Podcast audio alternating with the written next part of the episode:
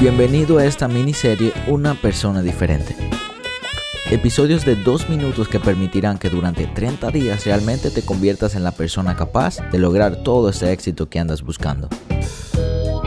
Acompáñame cada día y te prometo que dedicando este poquito de tu valioso tiempo a escuchar esta información, ya estarás un paso más cerca de que tus sueños no sean solo sueños, sino una realidad.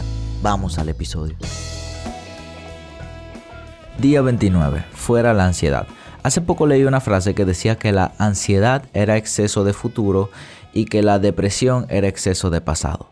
Muchas veces nosotros nos atamos a lo que pasó y suena un poquito tonto porque fíjate que eso que pasó no lo podemos cambiar, no existe manera de volver atrás el tiempo.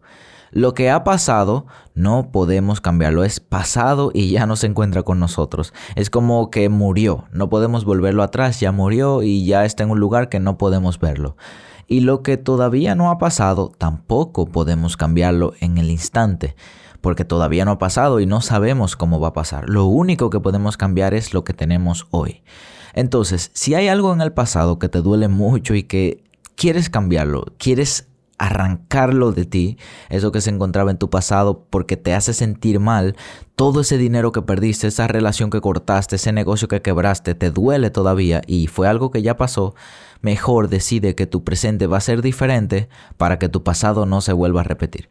Perdiste mucho dinero, excelente, no puedes hacer absolutamente nada. Lo único que puedes hacer es cambiar el presente de ahora para que eso que te pasó y que perdiste mucho dinero no se vuelva a repetir y ese futuro que todavía no ha llegado se convierte en tu presente.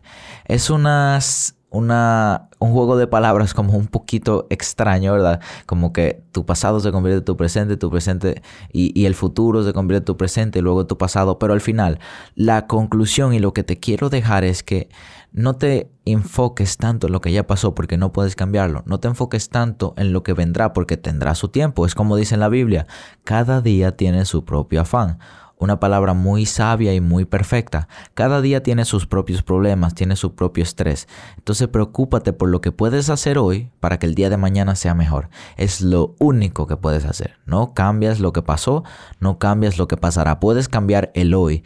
Y cambiando el hoy es muy probable que lo que pasará sea mejor de lo que tú esperas. Casi nada sale como esperamos. Tú puedes planificar ganar un millón el año que viene y puede ser que ganes 5 millones, pero puede ser que ganes medio millón. O puede ser que no ganes nada. Nada nunca sale exactamente como lo planeamos. Y así de linda es la vida. Yo te reto a que a partir de ahora te olvides de todo eso que te ha venido asediando en tu corazón todo este tiempo. Todos esos arrepentimientos que tienes que quisieras volver atrás al tiempo, deja de pensar en ellos porque no están haciendo nada en tu vida. Solamente te provocan ansiedad, te provocan tristeza y que se te acelere el corazón.